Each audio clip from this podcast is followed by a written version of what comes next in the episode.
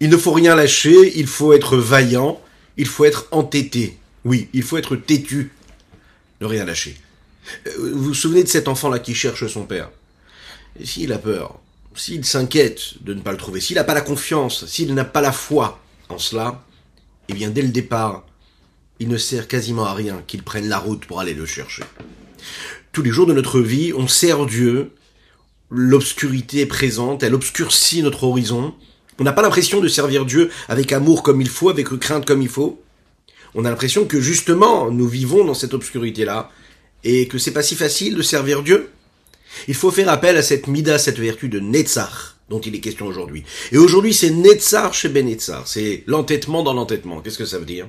C'est-à-dire déjà, je dois me lever pour sortir et pour aller dans ce monde-là qui est obscur.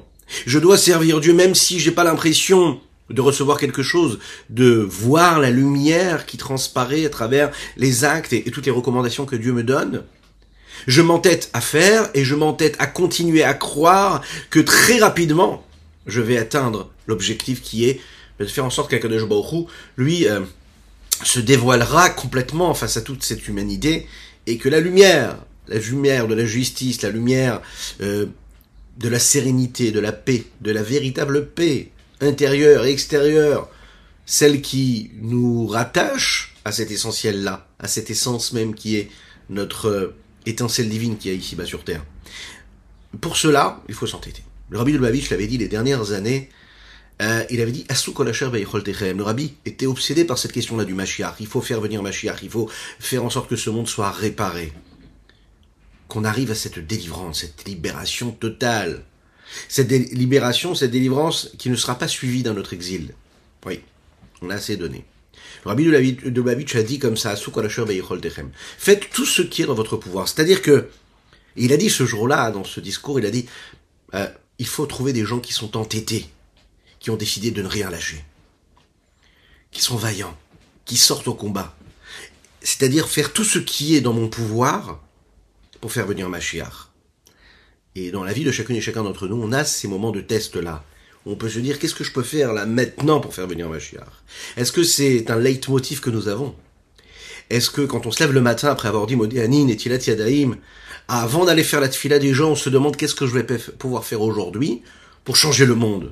Pour faire que ce monde-là ce soit un monde meilleur? Ou est-ce que la question qu'on se pose, c'est euh, savoir comment est-ce que je vais survivre dans ce monde-là? Est-ce que je vais réussir à, vivre ces moments de plaisir et de désir que euh, le monde peut m'offrir? Est-ce que je pourrai m'en sortir ou pas? Ou est-ce que vraiment on se pose la bonne question de savoir qu'est-ce que je peux faire encore pour faire venir le Mashiach? Alors on va essayer de vivre avec cette vertu-là de Netzar chez Benetzar aujourd'hui, afin d'arriver Bezrat Hashem à cette venue de Mashiach très rapidement. Et pour célébrer Hein, petit à petit, avec ce travail des midotes que nous faisons tous les jours, euh, cette fête de Shavuot avec le nom de la Torah Bezrat Hashem. Boker Tov les Koulam, bonjour à toutes et à tous, je suis infiniment heureux de vous retrouver en cette magnifique matinée que Dieu nous offre sur la terre, j'espère que vous allez bien. Je vous invite à partager, je vous invite à liker et commenter cette publication. Rappelez-vous qu'il est important de vous abonner aux différentes pages euh, sur les différents réseaux pour être sûr de ne manquer aucun de nos rendez-vous. Euh, juste après ces quelques notes de Nigun, donc nous développerons aujourd'hui le 47e chapitre de Tania. Et oui, nous avançons 47e chapitre de Tania ensemble. בעזרת השם, מי תדד עליי, מי תדד עליי, תדד עליי, מי, תדד עליי, מי תדד עליי, תדדי, תדדי, תדד עליי, מי תדד עליי, מי תדד עליי,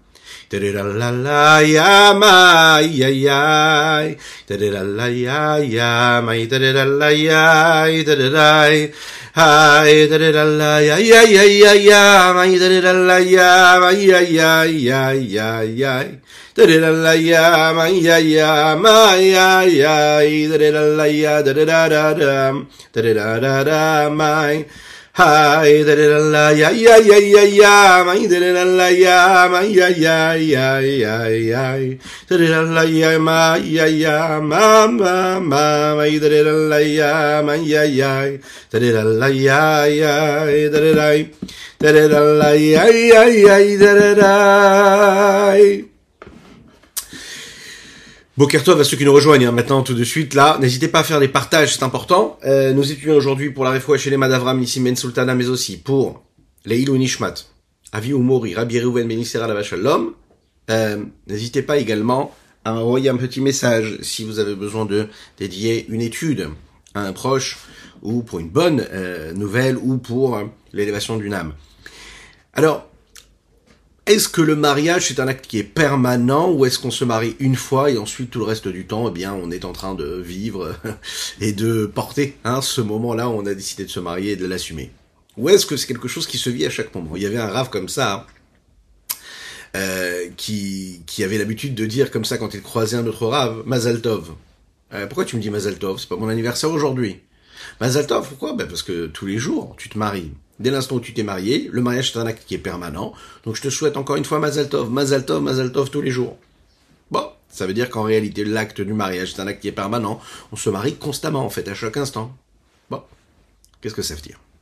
On sait que les liens qui entre les hommes, c'est quelque chose qui a besoin d'être euh, nourri, qui doit être développé. On ne peut pas stagner. On est obligé de motiver les rapports humains. Euh, il faut qu'on les nourrisse. Euh, c'est tous les jours comme ça. On peut pas dire par exemple j'ai souri à mon, à mon à mon ami, à mon voisin hier, donc aujourd'hui j'ai pas besoin de le sourire, j'ai pas besoin de le calculer.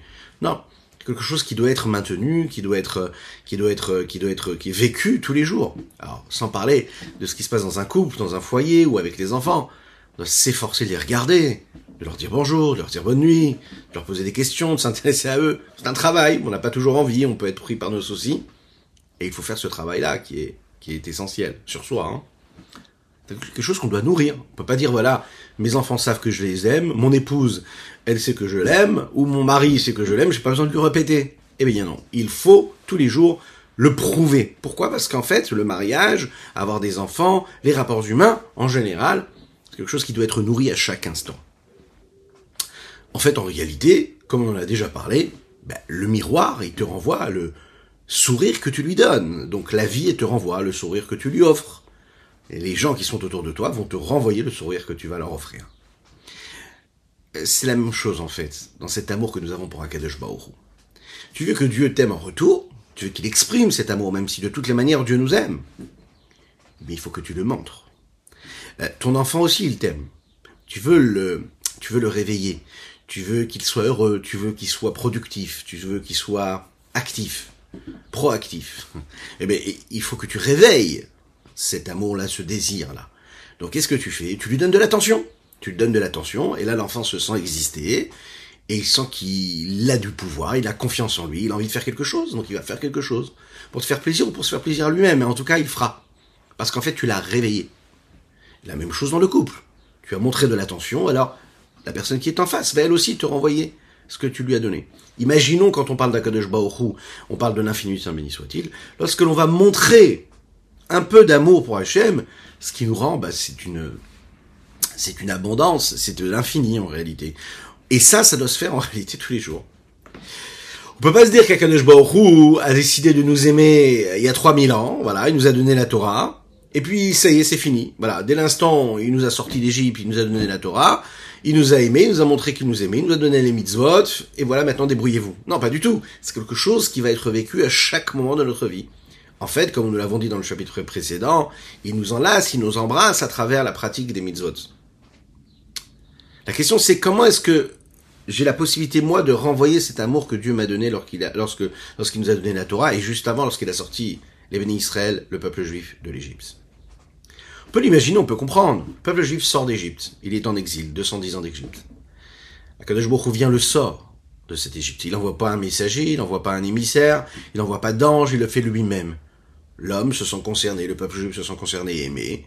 Très bien, j'accepte, on m'a sauvé, je vais rendre cet amour pour Dieu. Et à Dieu. Maintenant, comment nous, 3000 ans après, on peut ressentir la même nécessité, la même urgence de coller au maximum à la volonté d'Hachem, d'être euh, aussi vrai, aussi authentique, aussi sincère, aussi simple dans notre démarche, être aussi vrai dans ce message qu'on va lui renvoyer dans ce miroir-là. Comment faire? On n'a pas vécu cette sortie d'Égypte. Ce chapitre-là va nous montrer qu'Akadosh a montré cet amour pour nous, et que cet amour qu'il a donné au moment où il nous a sortis d'Égypte, c'est un amour qui nous montre tous les jours. En fait, ce chapitre-là du Rabbi, du Rabbi Zalman de l'Iyadi nous montre comment, comme les sages nous le disent, tous les jours nous sortons d'Égypte. Et puisque tous les jours nous sortons d'Égypte, donc Dieu nous montre cet amour-là qu'il nous a donné au moment de la sortie d'Égypte tous les jours. De quelle façon on sort d'Égypte? On va le voir tout de suite. La Yetziyat Mitzraïm qu'on vit tous les jours, cette sortie d'Égypte qu'on vit de manière quotidienne, c'est pas juste de l'histoire, c'est quelque chose d'actuel, c'est un acte permanent, comme le mariage qui se vit à chaque instant.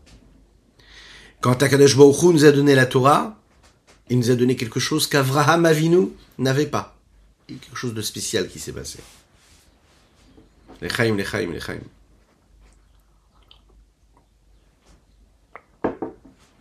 Il y a quelques semaines, nous avons vécu cet événement euh, tellement magnifique, un événement qui est familial. Elle a de nombreuses fêtes qu'on fête en famille, dans le calendrier juif, la fête de Pessah, elle a quelque chose de particulier. On est là ensemble, les enfants récitent le Manishtana, d'ailleurs les adultes aussi. On mange la matzah, on fait le seder, c'est un moment qui est familial. C'est une expérience dans laquelle on va revivre, à travers toute l'histoire qui est notée dans la Haggadah, l'histoire du peuple juif. Betrila, nous. On va parler d'Abraham, on va parler d'Yitzhak, de Yaakov, on va parler des Israël qui arrivent en Égypte. On va parler de la famine, on va parler de l'exil qu'ils ont vécu, on va parler des plaies que les Égyptiens ont reçues, on va parler de ce moment où Hachem les délivre. Tout ça pour les emmener jusqu'au don de la Torah. On va parler de toute cette histoire-là. Alors, est-ce que quand on revit cette histoire-là, c'est pour nous faire vivre une histoire, ou est-ce que c'est pour nous faire vivre quelque chose qu'on vit de manière actuelle, permanente tous les jours? Si on regarde un petit peu de manière superficielle, a priori, ça fait partie de l'histoire. Quelque chose qui s'est, passé il y a des milliers d'années. À notre époque, nous n'avons pas de paro, il n'y a pas le méchant paro. Aujourd'hui, nous ne sommes pas des esclaves asservir le méchant paro. Et presque, on pourrait le dire, il n'y a personne qui jette nos enfants dans le Nil, Baruch Hashem, même si quand même, quand même, on est pourchassé. Mais cette histoire-là est différente. Alors, s'il en est ainsi, pourquoi est-ce que c'est si important d'en parler? À tel point que vous allez le voir dans les schémas Israël, tous les jours on parle de la sortie d'Égypte. La Chassidoute nous explique que la Torah, c'est pas juste un livre d'histoire. Les histoires qui ont eu lieu il y a des milliers d'années nous concernent tous les jours. Ils sont là comme un phare dans la nuit de l'eau doute. Ils sont là comme une lumière qui se, qui éclaire notre sentier, notre route. C'est un signe, c'est un symbole, et c'est quelque chose qui est actuel dans chaque génération, dans chaque jour, dans chaque quotidien de chacune et chacun. Donc, la Yetziat Mitzrayim, la sortie d'Égypte, c'est un acte qui est permanent. Maintenant, ici et maintenant. Il faut se rappeler, comme nous le disons dans le Veishamda, chaque génération, il y a chaque fois un ennemi qui vient pour nous détruire. Il y a que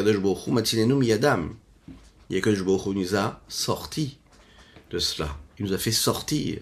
C'est la imuna, c'est la foi intérieure en nous qui nous a permis de comprendre qu'Akadosh Baruch nous a toujours sauvés. de cette façon-là, on peut comprendre comment la sortie d'Égypte, c'est quelque chose qu'on vit tous les jours. Vous savez, il y a une vingtaine d'années, euh, il y a eu une opération en Israël dans le camp de Jenin. Il y a eu beaucoup, beaucoup d'attentats en 2002. Et donc, euh, Saal a décidé de rentrer à Jenin, où il y avait beaucoup, beaucoup de terroristes. Et ils ont fait appel à des, gens qui avaient fait les milouim, des soldats qui n'étaient pas vraiment préparés. Et ils le disent aujourd'hui, les experts, ils avouent, à entrer comme ça dans des villages euh, où il y avait des petits sentiers, des petits recoins, une maison l'une sur l'autre, des camps de réfugiés de Jenin. Ils n'avaient fait aucun. Maintenant, ils sont habitués, ils se sont entraînés à cela, ils s'entraînent tous les jours. Mais avant, ils ne s'étaient jamais préparés à ce genre de combat. Un combat de rue, où il faut entrer dans une maison et encore dans une autre pour aller déloger les terroristes. Euh, et ils n'ont pas eu le choix. Ils n'ont pas eu le choix parce qu'ils n'avaient pas d'autre solution. Et ils ne voulaient pas bombarder depuis le ciel pour pas apparaître comme une, armée qui était trop cruelle et qui n'ait pas de pertes civiles. Donc ils ont eu besoin de lancer cette opération-là. Et les témoignages qui, racontent là, ils sont extraordinaires d'un côté et tristes d'un autre. Vous allez comprendre pourquoi. Ils décident d'entrer là-bas. Jenin, Et les soldats qui étaient là-bas, qui faisaient partie de ces unités-là, le disent. Ils sont allés là-bas sans savoir où ils allaient. Ils n'avaient aucune idée de ce qu'ils allaient retrouver devant eux. Le soir même, ils prennent la route et pendant toute la nuit, ils vont marcher, marcher, marcher. Quand tout à coup, la pluie commence à tomber. La pluie commence à tomber. On était, je pense, au mois de mars ou avril. C'était dans la période de Pessah. A priori, pas une période où il pleut. Et là, il commence à pleuvoir avec un froid terrible. Toute la nuit, il va pleuvoir, pleuvoir, pleuvoir, pleuvoir. Le matin, un brouillard pas possible. On ne voit rien à quelques mètres. Les soldats se disent mais c'est pas possible, comment on va y arriver? On sait même pas où on va. On n'a aucune directive, on n'a aucune information. On n'est pas à l'époque d'Internet. On n'a pas toutes euh, les informations qu'on a aujourd'hui. On n'a pas toutes les caméras qu'ils ont aujourd'hui. On n'a pas les drones qu'ils avaient qu'on a aujourd'hui. Et ils décident d'avancer. Ils arrivent en fait dans, le village pour décider d'aller se présenter et d'aller jusqu'à la Moukata où se trouvait Arafat. Il marchait mot. Pour aller là-bas, pour aller le déloger, pour aller l'emprisonner, quoi, pour aller le prendre, puisque c'est lui qui dirigeait toutes ces opérations. Sans rentrer dans tous les détails, ils sont très surpris, puisqu'ils arrivent dans le village là-bas, ils étaient persuadés qu'ils avaient, qu'ils auraient besoin de combattre et de perdre des vies, et là, il n'y a personne dans les rues. Ils comprennent pas.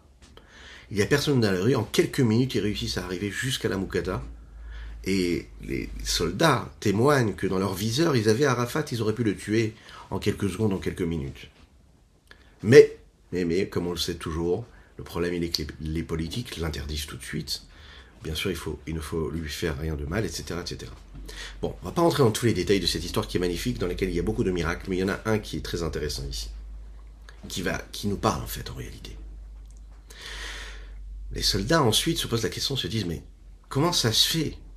On savait qu'il y avait énormément de terroristes partout. Comment ça se fait qu'on a pu faire toute cette route-là pour arriver jusqu'à la Moukata où se trouvait Arafat, sans que personne ne tire, sans qu'on ait aucun problème? Où sont passés tous ces milliers de terroristes qu'il y avait Et ensuite ils ont compris. Quand on leur a demandé à ces terroristes pourquoi est-ce qu'ils n'avaient pas tiré, pourquoi est-ce qu'ils les avaient laissés rentrer, eh bien tout simplement, écoutez bien ça, maintenant il y a deux lectures, on va dire, ah ça s'est passé, c'est un hasard. Mais le miracle d'Akadosh Baruch il est là. Comme d'innombrables fois on l'a pu le voir dans les combats de l'armée d'Israël, de Tzahal, et dans l'histoire du peuple juif. Ce, tous ces terroristes-là n'ont même pas vu les forces de Tzahal entrer, alors qu'ils entraient à pied. Ils ne les ont pas vus rentrer, pourquoi? Parce que pendant cette nuit-là, il y a eu cette obscurité opaque que Dieu avait mis parce que c'est ça qu'Akadosh il a fait en fait. Un miracle. Un miracle qui a permis en fait de faire croire à ces terroristes qu'en fait les soldats n'étaient même pas passés. Ils n'ont pas compris quand ils se sont réveillés qu'ils ont vu tous ces soldats-là déjà dans la Moukata, déjà près de la pièce où se trouvait Arafat. Ils n'ont pas compris du tout ce qui s'était passé. Ben, il s'était passé quelque chose de tout à fait normal. Tout simplement. La pluie, les brouillards, l'obscurité opaque qu'il y a eu cette nuit-là, leur a permis d'avancer. Alors, on n'est pas obligé de voir la manaka de Jbaourou, mais quand on lit cette histoire, on voit tout de suite la manaka de Jbaourou. C'est un miracle C'est un miracle. C'est un miracle. La suite de l'histoire va être triste, parce qu'il y a des Chayalim, il y a des soldats qui vont, qui vont mourir un petit peu plus tard. Justement pourquoi? Pour faire plaisir et pour pas attaquer plus, parce qu'on avait peur du camp dira-t-on et de ce que vont dire les Américains, etc. etc. C'est prouvé hein, que c'est à cause de ça, en fait, en réalité. C'est terrible. On voit deux choses dans cette histoire. On voit comment quand on a la émouna, quand on a la foi, quand on sait qu'Akadosh Baruch en réalité, derrière cette obscurité-là, il y a sa main, et qu'il va tout faire, il va tout arranger, il va tout mettre à notre disposition, et il va faire en sorte que la nature prenne cette forme-là, qui nous paraît tout à fait normale. On va se dire, ah, il fait froid, et, il va pleuvoir, et c'est compliqué, comment est-ce qu'on va combattre? Et Dieu il te dit, mais il n'y a pas de problème, tu auras peut-être froid cette nuit. Mais grâce à ça, je vais mettre l'obscurité et euh, le froid qui va complètement écarter euh, tes ennemis. Tu vas pouvoir marcher tranquillement et aller où tu as besoin d'aller. En fait, c'est à nous de décider quelle lecture nous faisons de ce qui nous arrive dans notre existence. Akadosh Baruch il nous a mis dans un monde qui est obscur, dans lequel il y a ses limites, ses metzarim, comme Mitzraim, ses limites, ses frontières, ses barrières. Elles sont là et elles se, traduisent à travers les 49 niveaux d'impureté dans lesquels on peut se trouver. L'exil du peuple juif en Égypte, ce n'est pas juste un esclavage, une servitude physique. C'est principalement une servitude euh, de la, de, de, de, face à cette impureté-là, d'être complètement plongé dans cette impureté-là. Quand les Israël sont sortis de cette Égypte-là, ils sont libérés de cette impureté. Ils libèrent donc la sainteté de cette impureté. Et là, à ce moment-là, Kadosh Baruch peut leur donner la Torah et leur dire, là maintenant vous pourrez servir Dieu comme il faut dans les meilleures des conditions. Alors, à quel moment on peut nous sortir d'Égypte? Alors c'est simple. Nous avons en nous une Neshama, une Nefesh cette âme divine. Cette âme divine, elle est à l'étroit dans ce corps-là, emprisonnée. Elle est à l'étroit dans ce corps et dans cette âme animale et avec cette âme animale.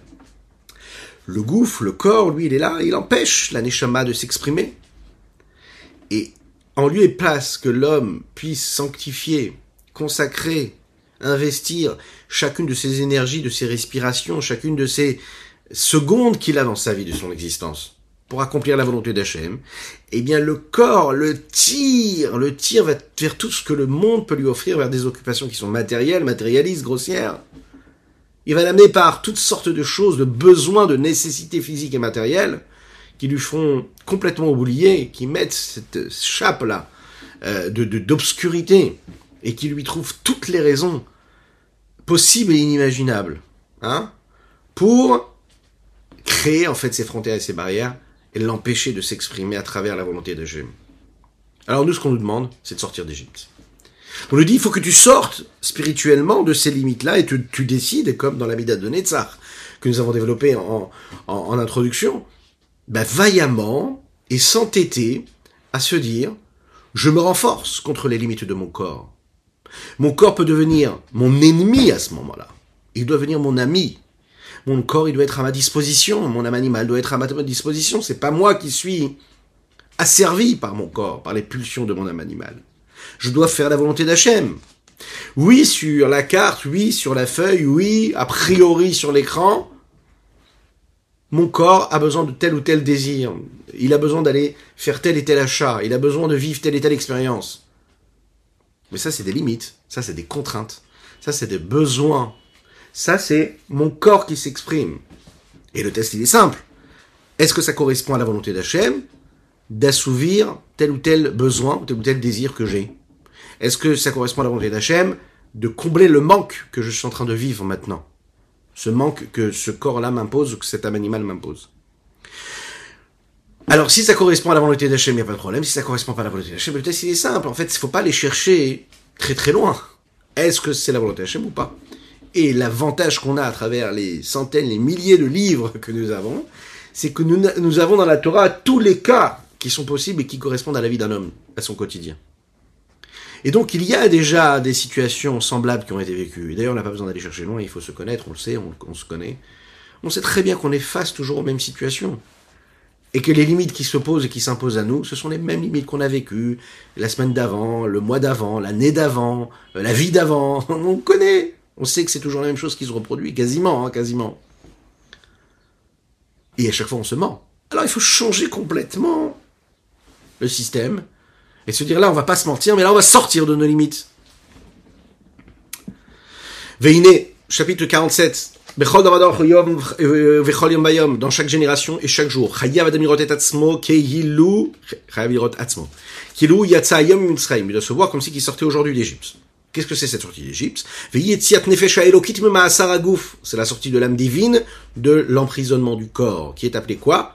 Mashra de Chivia, la peau de serpent, nous en avons déjà parlé. L'ikalel, afin de s'inclure dans l'unicité même et l'union de la lumière et du reflet de l'infini du Saint soit-il, comment? À l'aider. Et c'est Torah va mitzvot bichlal, en accomplissant la Torah et les mitzvot de manière globale puisque c'est comme ça que je sors d'Égypte, je sors de mes limites quand j'accomplis la Torah. Wifrat, et il dit précisément, cette sortie d'Égypte, elle se vit précisément quand on prend sur soi le joug de la royauté céleste, on l'accepte, puisque de le prendre, on l'accepte. Le joug de la royauté céleste au moment où on dit le Kriyat. On lit le schéma Israël. À ce moment-là, l'homme reçoit sur lui et attire vers lui cette unicité même de Dieu clairement comment Ben quand il dit Hachem Elokenu, Hachem Echad, Hachem notre Dieu, c'est un, un Dieu qui est unique. On va mais alors qu'est-ce que ça change dans ma vie que je me dise que Dieu il est unique? Je me lève, j'ai mes problèmes de parnassa, qu'on espère le moins possible pour chacune et chacun, mais Hachem. Il faut s'occuper de la famille, des enfants, le couple, l'éducation, euh, euh, la vie sociale, tout, tous les problèmes qui se posent à la vie d'un homme. Ok? Qu'est-ce que ça va changer à ma vie que Dieu il est unique? Qu'est-ce que ça m'apporte? Dieu il est unique, ok, génial, très bien. En quoi ça transforme mon existence? En quoi? Parce que moi maintenant, au moment du chemin Israël, je me dis que Dieu il est unique et que je l'accepte, alors, ça y est, ma vie elle a changé. Comment? Quel rapport y a-t-il?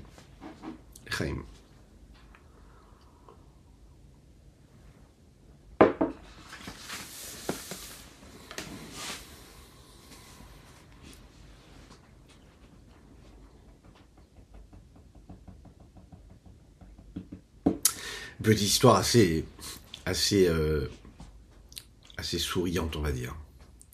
C'est, en fait une histoire vraie. C'est l'anecdote d'un, jeune homme euh, qui avait du mal pour aller se lever, pour aller étudier. Il avait du mal pour aller faire sa tefila le matin. À chaque fois que son père, qui était un grand rave, venait le, le, le, réveiller. Alors un jour, son père lui a dit, mais je comprends pas. Est-ce que tu as vu les enfants de ton âge, les jeunes de ton âge, qu'est-ce qu'ils font? Ils se lèvent très très tôt, ils se lèvent à 5 heures du matin, pour aller prendre le bus et pour aller à l'université, pour faire des grandes études, pour devenir de grands médecins, des grands savants. Pourquoi toi tu ne peux pas te lever? Regardez ce qu'il lui a répondu cet enfant-là. Il lui a dit mais ce jeune homme, hein, c'est plus un enfant. Il lui a dit mais en fait c'est le Yetzirara, oui, qui les pousse à aller à l'université et qui les fait lever le matin. Eh ben, c'est le même Yetzirara qui m'empêche à me lever le matin pour aller faire la tfila et étudier la Torah. Yetzirara, hein, le mauvais penchant, il a différentes façons de s'exprimer. De quelle façon? Il s'exprime À chaque fois de manière différente. Alors comment on sort d'Égypte? Il faut sortir d'Égypte comme Avram Avinu lui aussi est sorti d'Égypte. De quelle façon il est sorti d'Égypte, Avram Avinu? Est-ce que nous on est Avram Avinu? Est-ce que nous on est, on fait partie de ces personnes-là qui ont vécu dans le désert en sortant d'Égypte, qui ont reçu la Torah? A priori, on est à un niveau de spiritualité qui est plus bas. Là, le Rabbi Shlomo il va nous dire qu'il y a une différence entre nous et Avram Avinu, mais c'est une différence qui est inverse. En fait, Avram a eu besoin de travailler beaucoup plus difficilement que nous, on a eu besoin de travailler, et qu'on a besoin de travailler pour s'attacher à Kadosh. Comment? Il euh, faut savoir qu'Avram Avinu n'a rien reçu en héritage. Avram, il est né de Terach. Terach, son père, c'était quelqu'un qui servait Oved Elilim. Il servait des forces complètement étrangères ce qu'il faisait, ce qu'on appelle Avoda Zara. À l'âge de 3 ans, les textes nous disent, il a commencé à chercher qui est-ce qui dirigeait le monde. Ça lui a pris du temps pour arriver à la conclusion, et il s'est dit, c'est ni le soleil, c'est ni la lune, c'est ni les étoiles.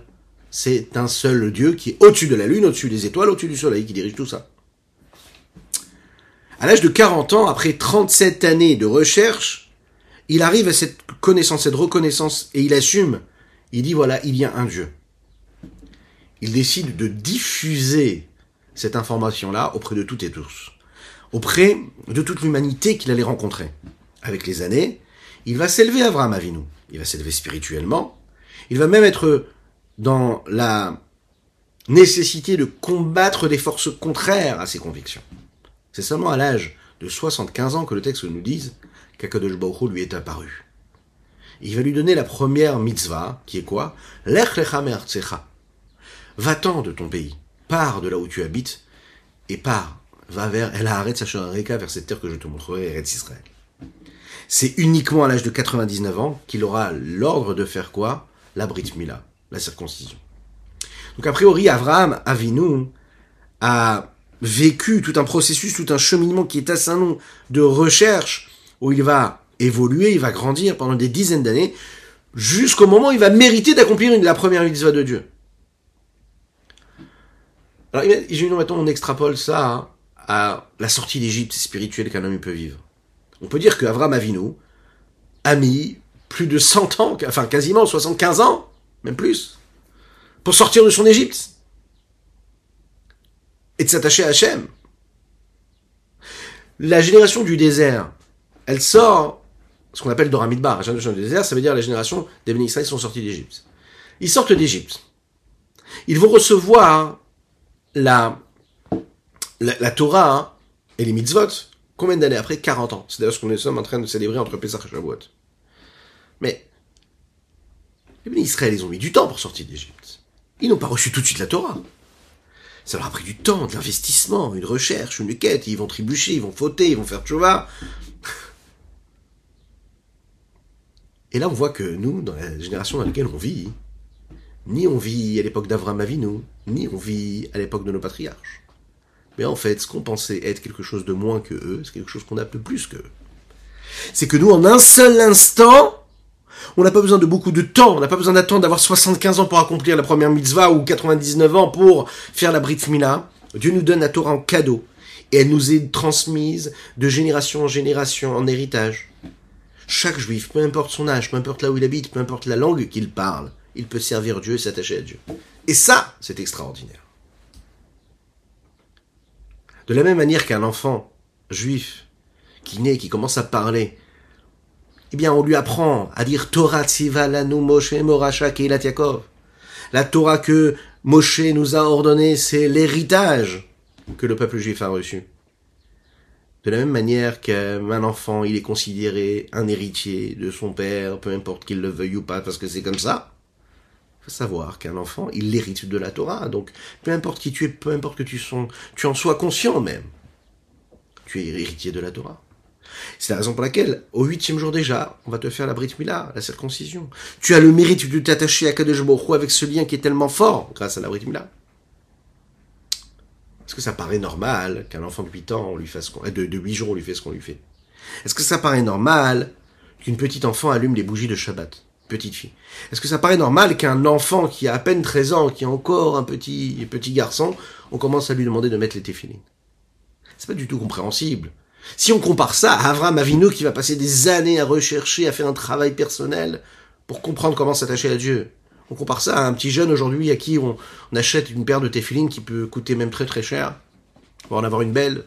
Hein? Pourquoi? Pour qu'il puisse mettre les téfilines. Est-ce qu'il a compris l'importance des téfilines? Est-ce qu'il sait ce que c'est? Ou bien quand le rabbi de Lubavitch nous dit qu'il faut mettre les téfilines aux gens dans la rue, à une personne qui est très très éloignée, etc., sans qu'ils comprennent quoi que ce soit c'est pas grave s'il a pas compris l'importance, mais l'essentiel c'est qu'il fasse et qu'il mette. Mais Abraham Avinu, il a mis 75 ans pour comprendre qu'est-ce que c'est Dieu ou pas.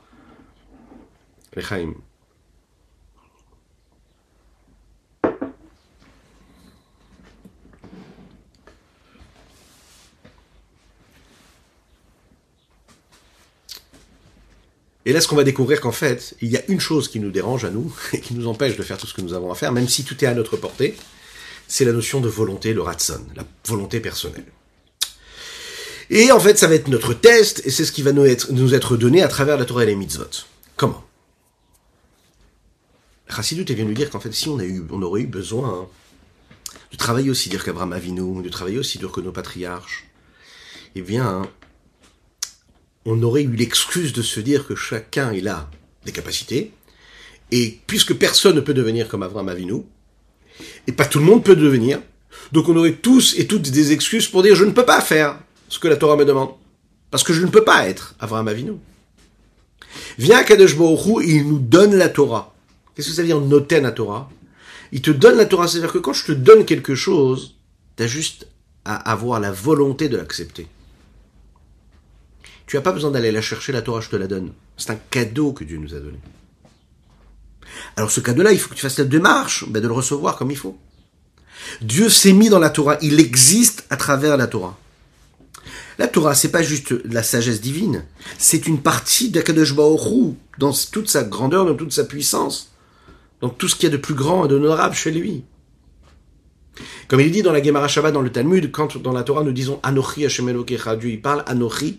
Anochi, ça veut dire Ananafshi Ketavit Yavit, c'est les initiales de quatre mots. Je suis mon âme, je l'ai écrite, je l'ai fait exister dans cette Torah. La Torah, c'est l'expression même de l'essence même de Dieu. Il nous dit, je suis dans la Torah. Tu veux être près de moi, tu veux t'attacher à moi, tu as juste à étudier cette Torah et à accomplir cette Torah-là. Rak, chez Avram Zachalazé. Avram a eu le mérite de s'unir d'Akadosh Baruch Hu, Kodesh. Lui, madrigal et madrigal, parce qu'il a agi, parce qu'il a évolué dans la sainteté. Et de niveau en niveau, il s'est rapproché d'Hachem, comme Chakatou va Avram alors de Gomer. Il a voyagé, il n'a pas attendu, il s'est pas dit, ok, j'attends tranquillement et je vais rester 40 ans chez moi, ou 50 ans dans la même maison, ou dans le même lieu, ou dans la même attitude. Non, il s'est dit, je dois bouger. Et d'ailleurs, Dieu lui dit, alors qu'il est à un certain âge déjà, il lui dit, vas-y, va-t'en, tu dois être dans le mouvement, un juif, il doit être dans le mouvement. Il peut pas stagner, il peut pas être au même niveau, il peut pas être toujours le même. C'est pas grave s'il est dans cette, euh, dans ce, a priori, sable mouvant. C'est pas grave. Ce qui se passe, c'est qu'il est dans l'évolution, il est en train d'avancer, et il doit encore avancer, il doit partir, il doit s'en aller, pour aller chercher quelque chose d'autre, pour euh, évoluer de niveau en niveau. Ah voilà, nous. Et dit nous, cette capacité qu'on a de nous unir à Kadesh Baruch Yerusha ou Matana nous. C'est un héritage et un cadeau que nous avons reçu.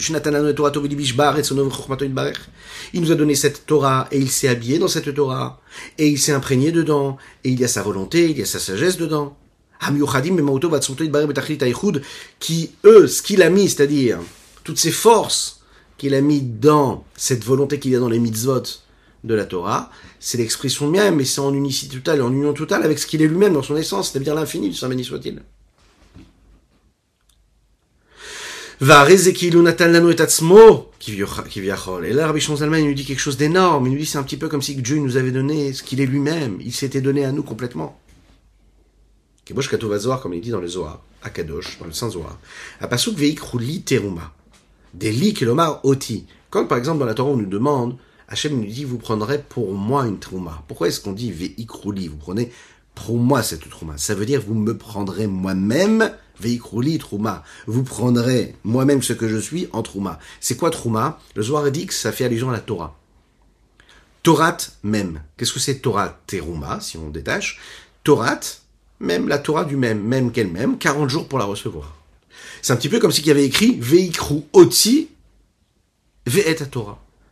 Et vous me prendrez moi et la Torah. Voilà ce que c'est Veikrouli Teruma. Alors pourquoi le Vav? Le Zohar répond pourquoi Veikroli Trouma, ou bien Veikroli ou Trouma. On aurait pu dire Veikroli ou Trouma. Alors il, prend le Zohar et dit comme ça, il dit, parce que la Torah et Akadosh c'est une seule chose, et quand on prend la Torah, alors on prend Akadosh aussi. C'est la raison pour laquelle on dit Veikroli Trouma, hein, que quand tu prends la Torah, tu prends Dieu, quand tu prends Dieu, tu prends la Torah. Vervel et les Memar, on aurait dû dire ou Trouma. Pourquoi pas le Vervel La Mishum des.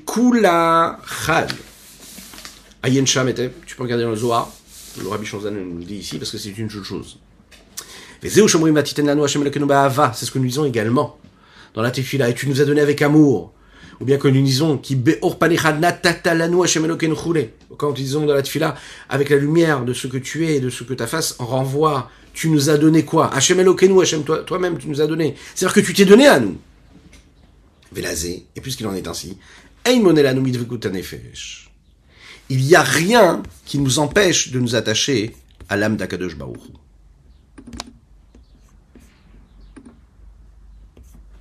Et puisqu'il n'y a rien qui nous empêche d'être attachés à Kadosh Baruch alors il n'y a rien qui nous empêche de nous attacher à l'unicité, à la lumière de Dieu. Et la ratson, si ce n'est la volonté. Quelle volonté? Chez ein adam Si l'homme ne veut pas vraiment s'attacher à Dieu. Alors là, hein, il n'y a pas la suite, ça qui est très beau dans le texte du Morazaken, il n'y a rien de négatif. On ne dit pas ce qu'il y aura. Mais en tout cas, si tu veux pas t'attacher, on n'y peut rien. Mais si tu décides de t'attacher, alors tout va bien. Il n'y a rien qui nous empêche de nous attacher à Hachem et à la lumière de l'infini Saint soit-il. Il faut la volonté. Dès l'instant où l'homme reçoit et prend sur lui d'attirer vers lui la lumière et l'infini du Saint béni soit-il, et Omer et qu'il dit Hachem Elokeinu Hachem Echad, et qui dit Hachem notre Dieu c'est Hachem, c'est un Dieu qui est unique, automatiquement son âme elle s'unit véritablement dans l'infini du Saint béni soit-il. Pourquoi? Des. Parce que un esprit de volonté de l'homme, ça réveille l'esprit de volonté qu'il peut y avoir chez Dieu. Et donc, rien que de vouloir, hein, écoutez bien ça, c'est-à-dire que t'as pas encore réussi, ok? Tu es en train de combattre ton mauvais penchant, mais tu as voulu. T'as montré que t'as voulu, donc t'as réveillé la volonté d'Hachem. Et déjà ça, déjà, ça t'a mis dans un autre niveau. Même si t'as pas encore fait, hein. Le fait de vouloir quelque part, ça fait entrer en toi une connexion avec la volonté de Dieu, et donc ça fait rentrer en toi une forme d'infini de Dieu qui se met en toi, qui s'imprègne en toi. Et c'est ça que nous appelons la Yetziat Mitzrayim, la sortie d'Égypte. Connaissez cette fameuse histoire? C'est l'histoire d'un homme qui voulait monter tout en haut, tout au sommet de la montagne. Ah, il a commencé à marcher, il marchait de longues heures et de longues journées. Et il a évolué, encore une montagne, et encore une montagne. Pour arriver tout au bout, tout au sommet. C'est très très dur. Il s'arrête, il remonte, il s'arrête, il remonte. Et là, il arrive tout au bout, tout au sommet, au bout de quelques semaines, quelques mois. Quand tout à coup, il regarde autour de lui et d'un coup, il voit l'immensité de tout ce que Dieu fait, la beauté de tout ce qu'il y a autour de lui, la beauté de la nature, Mais là, d'un coup, il regarde, il entend un petit bruit, il se tourne et il voit un petit enfant. Un jeune homme comme ça. Il dit, mais qu'est-ce que tu fais là? Comment t'es arrivé là? J'ai marché pendant des semaines et des mois pour arriver ici. Comment tu as fait pour arriver ici? Et l'enfant l'a regardé comme ça, il lui a dit, mais tu sais, toi, tu as dû venir de très très très très loin. Tu viens de tout en bas de la montagne.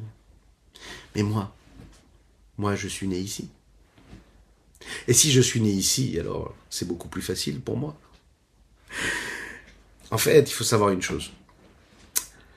Un enfant, dans sa simplicité, il a l'amour d'Akadosh Un juif, dans sa simplicité, il a déjà Akadosh tout près de lui. On peut passer aussi des années des années à étudier la Torah pour essayer de comprendre la connexion à Dieu. On peut passer des heures et des années à étudier tous ces textes-là pour se rapprocher d'Hachem. Mais aussi, on peut aussi, dans la plus grande des simplicités, en un instant, le Admorazaken nous dit ici, d'un instant tu vas décider, tu vas vouloir, eh bien, tu peux t'attacher à Hachem. Avram Avinu pendant 75 ans, enfin pas plus, c'est-à-dire de l'âge de 3 ans jusqu'à l'âge de 75 ans, il va se battre, il va monter une étape après une étape, il va tomber, il va trébucher, il va essayer de comprendre quelque chose. en fait, il fait tout ce travail. Pour qui? Pour nous. En fait, il nous a donné à ce moment-là la possibilité, le potentiel d'être directement en haut. Tout ce qu'Avraham Avinu a fait, c'est de nous mettre, de donner cet héritage-là, qui fait que nous sommes déjà en fait au sommet de la montagne. La seule chose, c'est qu'on doit juste ouvrir les yeux, regarder autour de nous et de nous dire que c'est magnifique, c'est beau. On est tout près de Dieu. On peut aussi ne pas regarder l'horizon et de rester comme ça, à s'amuser avec les cailloux qu'il y a au sommet de la montagne. Viens, ce, vieil homme qui a marché pendant tellement longtemps, qui a fait tellement d'efforts toutes ces années-là pour arriver au sommet de la montagne, il nous dit, et tu sais, arrête de regarder les petits cailloux qui sont par terre. Regarde autour de toi. Respire profondément et regarde un petit peu la nature, regarde le monde entier qui s'offre à toi. Regarde ce qu'Akadosh il est, regarde que tu as juste à vouloir pour t'attacher à Dieu. Et ça, c'est sortir d'Égypte. Sortir de nos limites pour comprendre cette profondeur-là. Et la c'est la raison pour laquelle, c'est la raison pour laquelle les textes nous disent que les chachamim, nos sages, nous ont instauré de lire la paracha, c'est-à-dire ce morceau, cette portion de Torah, euh, qui parle de la sortie d'Égypte, au moment du Kriyat Shema. Pourquoi? Au moment où je prends sur moi et j'accepte sur moi le joug de la royauté céleste, je dois parler de la sortie d'Égypte Quel rapport y a-t-il? Il y a tellement d'événements dans l'histoire du peuple juif. Parce que justement pour ça, Davka, même si c'est une mitzvah à part de se souvenir de la sortie d'Égypte et de faire le Kriyat c'est deux mitzvahs, deux, deux mitzvot. Est avec Poskim, comme c'est dit dans le Talmud, dans les, dans les textes décisionnaires. Et la Mipneshen de Mamash. Le Rabbi Shmuel ici nous dit c'est une seule chose. Prendre sur soi l'unicité d'Akadosh Baruch le joug de la royauté céleste, c'est aussi sortir d'Égypte. Tu veux véritablement prendre sur toi le joug de la royauté céleste. Tu vas accomplir la volonté d'Akadosh Baruch Sors de tes limites. Sors de ton Égypte. La définition de l'accomplissement de la Torah et des mitzvot, c'est la sortie d'Égypte. C'est de sortir de son Égypte à soi. Parashat Mitzrayim c'est la raison pour laquelle, à la fin même de ce, de cette, de ces versets-là qui parlent et qui relatent la sortie d'Égypte, le verset conclut en disant, Ani Hashem Lokechem. Il dit aussi Ani Hashem c'est-à-dire, on répète ce que nous avons dit dans Shema Israël Hashem Hashem Echad. Je suis votre Dieu. comme nous l'avons expliqué un petit peu plus tôt, que l'expression même de l'attachement à Kadosh c'est justement de réussir à sortir de ces limites-là et à s'unir à Kadosh et à profiter de l'horizon en levant les yeux vers le haut et en allant chercher cette, cette volonté-là qui va, rien que parce qu'elle va vouloir, elle va se, elle va se, elle va introduire la volonté de Dieu en elle et du coup s'élever se surpasser complètement. Voilà ce qu'on pouvait dire sur notre Tania du jour. Euh, je vous souhaite une excellente journée, que Dieu vous bénisse et qu'il vous protège, qu'il inonde votre existence. De bonté, de grâce et de miséricorde. Dans l'opulence matérielle et spirituelle. Voilà, une belle journée pleine de bénédictions dans tous les domaines. Nous avons étudié pour la réfoua chez les totale et complète d'Avram Nissim Ben Sultana et les Ilunish Matavio Mori, Rabbi Reuven à la À bientôt.